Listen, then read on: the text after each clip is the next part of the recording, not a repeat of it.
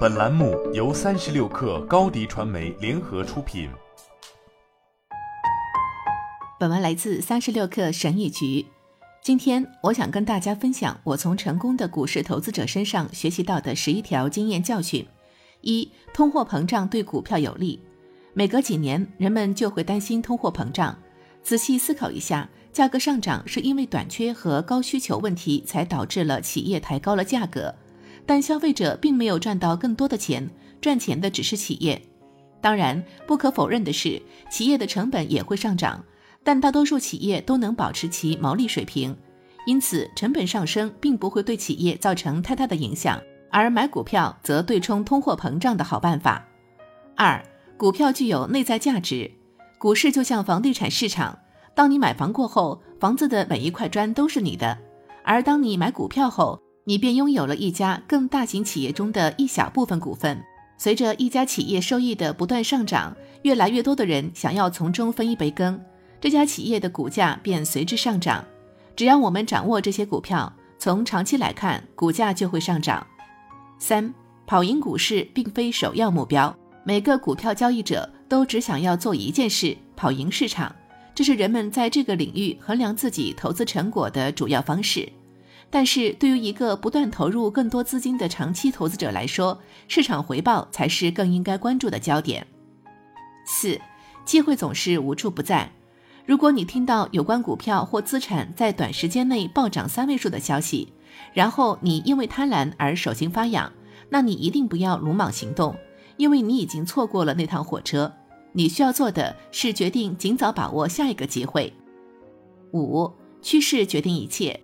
股市有时就像一个你从水里救上岸的溺水者，当这个人恐慌时，他只会把你拉下水。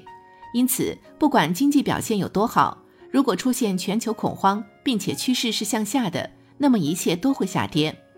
明白这一点，那他至少会在两个方面帮到你：首先，你会明白为什么优质股票也会遭受重创；其次，你会在下跌的过程中继续投资，因为市场肯定还会再次上涨。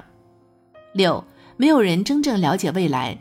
我们始终应该意识到的是，没有人能够确切知道几周、几个月，甚至几年后会发生什么。基于人们认为会发生的事情来做出反应，却行不通。否则，你就算不上是一名投资者，而最多算是交易者。长期投资不是要做出反应，而是要坐等，将你的赌注压在增长上，你只需要等待它的到来。七。把握股市时机是愚蠢的做法。把握股市时机当然是可能的，但对于长期投资者来说，把握市场时机却毫无意义。华尔街投资人彼得林奇曾说过这么一句话：“等待和预测股市调整的人，其亏损可能比实际调整而亏损的钱还多。”八，股票总会回归均值。从短期来看，股价可能存在非理性的走势表现，但从长期来看，它们却出奇的理性。如果你害怕错过涨势，但又不敢投资的，那就提醒自己，这些股价迟早会回归均值的。你需要做的就是继续投资，放长线钓大鱼。九，大跌比上涨更伤人。假设你以一百美元的价格买入一只股票，它在接下来的一个月里下跌了百分之二十，这个时候你应该把损失降低至百分之十。但不知怎么的，你没有任何操作，因为你认为股票会涨回来。果不其然，股票在接下来的一周内又上涨了百分之二十，但你再看股价只有九十六，这就是百分比下降和上升的骗局。十，积极投资并不适合所有人。世界上有些人沉迷于股票交易，他们将其视作一场游戏，并且只关心胜利。许多专业人士的股票交易账户有数百万美元的资金。如果你打算成为一个活跃的交易者，问问自己，你有优势吗？你有没有像这些随时盯着大盘的疯子一样的激情？如果你对这两个问题的回答都是没有，那就做一个被动投资者，或者找一个投资顾问帮你搞定一切，这样你会过得更好。十一，如果你对投资感到恐惧，你就会一直恐惧。恐惧资金是你为了生存而绝对需要的资金，那是你需要用来购买杂货用品和支付贷款的资金。但对大多数而言，他们把自己所有的资金都看成了恐惧资金。作为投资者，不要害怕输掉资金，你只需要做的就是别把所有资金都看成是恐惧资金。一旦你把钱用于投资，你就要非常乐观，要坚信全球经济将持续增长。